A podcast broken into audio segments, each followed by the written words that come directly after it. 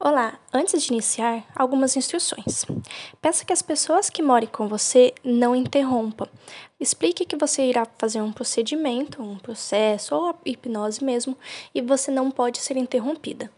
Inclusive, é, certifique-se de colocar o celular em modo avião ou não perturbe para não correr o risco de receber uma ligação durante o procedimento. Esteja num lugar confortável e numa posição também confortável bom? E depois é só seguir as instruções conforme o áudio. Nada mais, nada menos. Lembrando que o processo só depende de você. Então, se é solicitado para que você faça alguma ação, faça conforme as instruções. Esteja comprometida 110% com você. Ótima hipnose.